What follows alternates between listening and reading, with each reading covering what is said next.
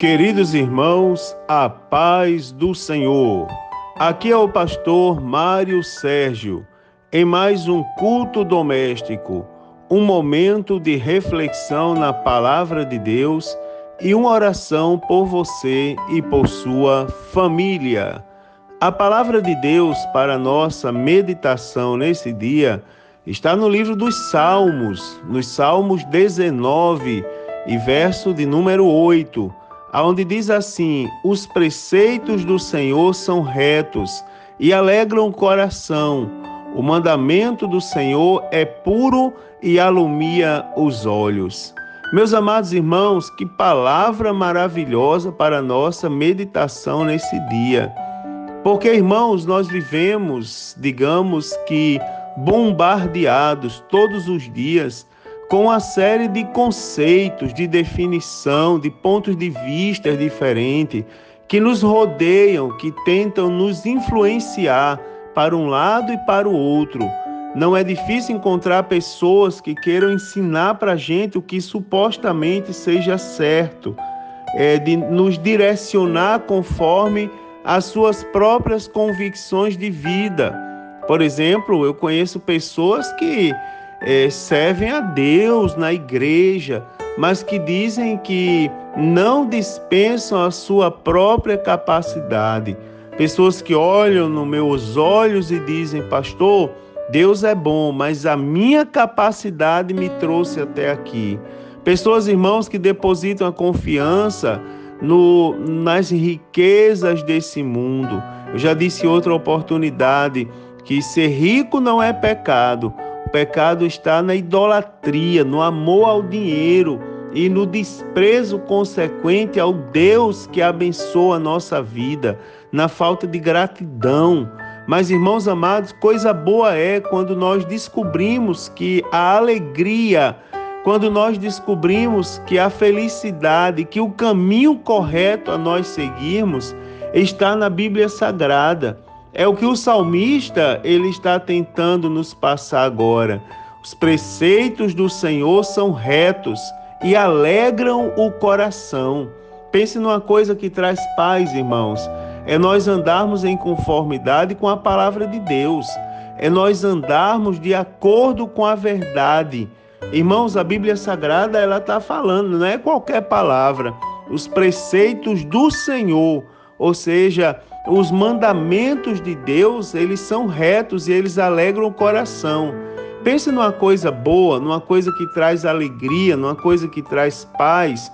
É nós, irmãos, sabermos que nós estamos fazendo a coisa certa. Outro dia eu trouxe aqui uma, um comparativo da pessoa que desobedece às leis de trânsito.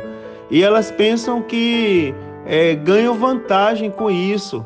Mas quando chega a multa no final do mês e fora a paz que é retirada muitas vezes devido a acidentes e imprudências no geral que são causadas todos os dias, irmãos, essas coisas perturbam.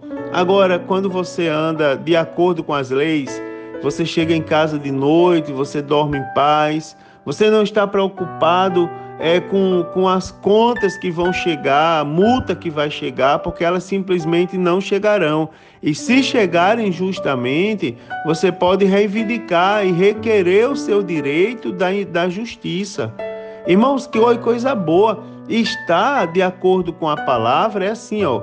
Comparando com a lei de trânsito, às vezes as pessoas não vão gostar Ande, tem, tem determinadas ruas que tem uma placa de 40 quilômetros. Agora ande 40 quilômetros para você ver se as pessoas não vão querer lhe engolir.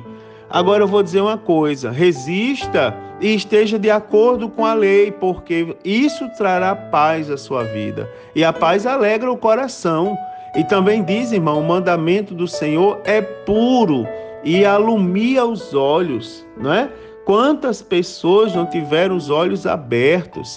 É verdade, irmãos. Quantas pessoas não. Eh, tem pessoas que testemunham novos convertidos na fé que dizem assim: é, é, Pastor, eu sinto como que uma leveza no coração, não é? Parece que um peso saiu de cima de mim. Sabe o que é isso, irmãos? A palavra de Deus, quando chega, o mandamento do Senhor é puro e alumia os olhos, não é? Deus abençoe a sua vida, Deus abençoe a sua casa. Que dentro da nossa casa, irmãos, a palavra de Deus tenha prioridade. Eu cheguei numa casa outro dia que seguia um padrão bem tradicional. Na hora da refeição, o pai disse aos filhos: Todo mundo agora vai vestir a camisa para almoçar. Ninguém almoça na minha casa sem camisa. E todo mundo foi e vestiu a camisa. E um dos filhos voltou balançando a cabeça: Ah, meu pai, quando ele vai deixar disso? E o pai olhou para o filho na minha frente e disse assim: Meu filho, entenda que a refeição é um momento santo. Foi Deus quem nos deu a refeição. Muitas pessoas não têm, nós temos. E nós temos que ser gratos e reverentes a Deus. Parece um exagero, né, irmãos? Mas não é. Eu fiquei feliz com aquilo ali. Trazer Jesus para dentro de casa, os mandamentos. Você observa, o filho questionava, achava um exagero. Mas, irmãos, isso atrai a bênção, isso atrai a paz, isso atrai a alegria verdadeira para a nossa vida. Deus abençoe você, Deus abençoe o seu lar, ainda mais nesse dia. Vamos orar. Senhor Deus, em nome de Jesus eu te agradeço mais uma vez pela vida dos teus servos que participam comigo deste culto doméstico, dos teus servos que participam comigo desse momento tão abençoado de reflexão na tua palavra, esse momento de louvor a ti, de fé, de confiança, ó Deus, nos teus santos ensinamentos. Senhor, continua a abençoar a vida de cada um, cada necessidade que surge, ó Deus, e que às vezes perturbam, ó Deus, e sacodem as estruturas. Abençoa a vida dos teus servos, dá vitória aos teus filhos. Em nome de Jesus eu te peço, Senhor, dá vitória aos teus servos, ó Deus, em nome de Jesus. Pai querido e santo, Deus da glória, ó Deus, abençoa as casas, as famílias. Senhor, se houver alguma família necessitando de uma bênção da tua parte, providencia o que está faltando. Senhor, elimina tudo aquilo que perturba a paz, tudo aquilo que perturba a harmonia. Senhor, da vitória, que nós possamos perseverar, ó Deus, e usufruir da alegria do Teu Espírito Santo em nossa vida.